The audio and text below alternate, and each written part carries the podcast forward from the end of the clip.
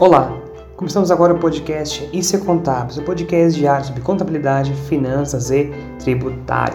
Sou o Fernando Conduto, hoje é sexta-feira, 26 de junho de 2020 e nossa conversa é sobre o CBC 15, aquele que fala sobre combinação de negócios. Bom, mas que negócio é esse, né? Como que isso funciona? Que negócios são esses, né? Antes de começar a falar sobre ele, vamos aqui ter uma rápida introdução, como a gente sempre faz, a conceitos preliminares a isso como por exemplo incorporação e fusão.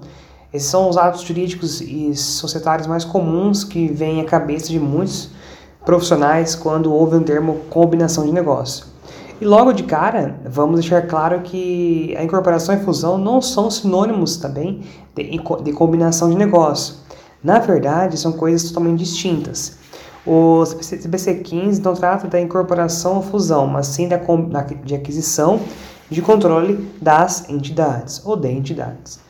De forma geral, no Brasil, no passado, a expressão combinação de negócios nunca foi usada para representar a obtenção de controle de uma entidade, mas sim fusões e aquisições. Daí que surge né, a grande confusão entre combinação de negócios e fusão e aquisições.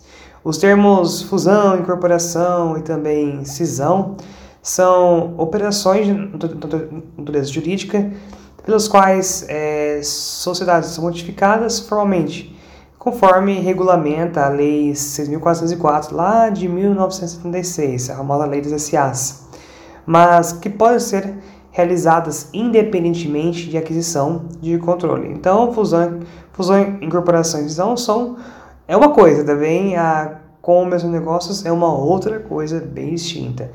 Daqui a pouco, conforme a gente vai conversando, vai ficar mais claro para você o que é uma coisa e o que é outra.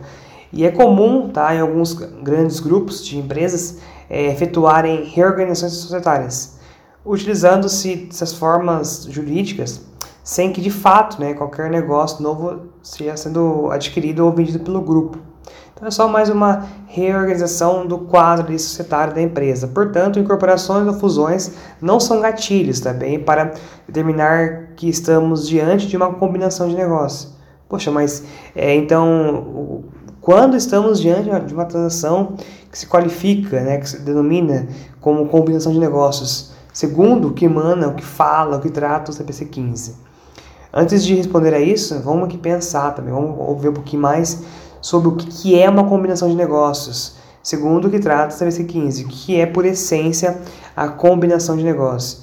Ela é uma operação, ou outro é, evento por meio do qual um adquirente é, obtém o controle de um ou mais negócios, não necessariamente também uma empresa, independentemente da forma jurídica da operação.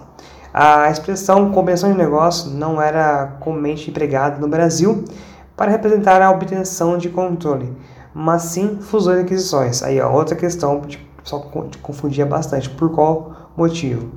É, entretanto, né, com a convergência contábil aos padrões internacionais de contabilidade, a expressão passa a abranger desde a obtenção de controle ou participação acionária até reorganizações societárias, que é lá incorporação, fusão e cisão. Então, olha que bacana, a combinação de negócio ela é tanto ligado à reorganização societária, como também à obtenção de controle ou participação acionária. É importante destacar né, aqui que a combinação de negócios não se restringe a entidades de capital aberto, e pelo contrário, né, ela pode abranger pequenas empresas, médias empresas e daí por diante, até empresas de capital é, SA de capital fechado.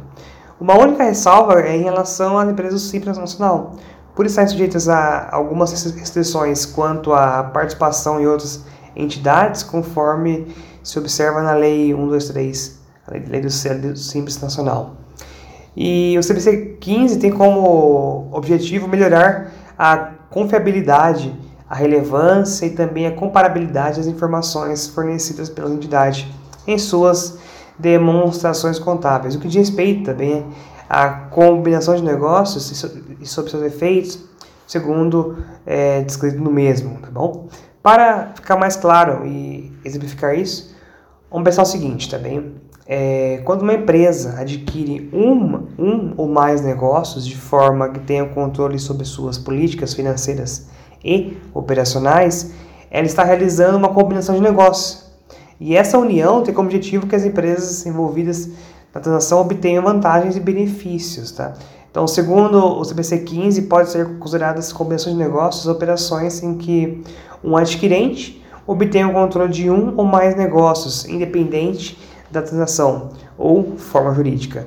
Então, incluídas também, estão também incluídas aqui nesse caso, as fusões entre as partes independentes. Resumindo, quando eu vou aplicar então o CPC 15 conduta? Apenas também quando há aquisição de controle de um negócio que envolve é, entidades economicamente independentes. É, é, de suma importância, legal, você compreender como se deu todo o processo de aquisição da, da empresa. Isso vai ajudar você não só a fazer registro contábil e apuração do ágio ou ganho de capital, tá bom? Você como for vantajosa. Mas também é, vai te ajudar a fazer, a fazer você refletir nas demonstrações do adquirente, a ver, ver como que é a essência daquele negócio que foi adquirido, ver como são variáveis. Aí sim você consegue ter uma, uma noção maior da empresa ali e também aplicar com mais coerência e com mais assertividade CPC 15. Por isso, né, quando estamos diante de uma transação que seja no escopo do CPC 15, o primeiro passo é o que? Entender, tá bem? E mapear todo o processo de aquisição.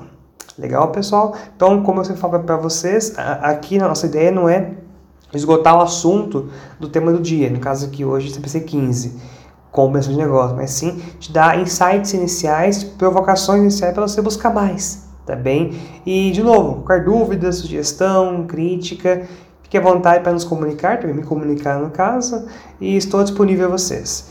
Um forte abraço, a todos uma ótima sexta-feira e um ótimo final de semana. Até segunda-feira. Tchau, tchau.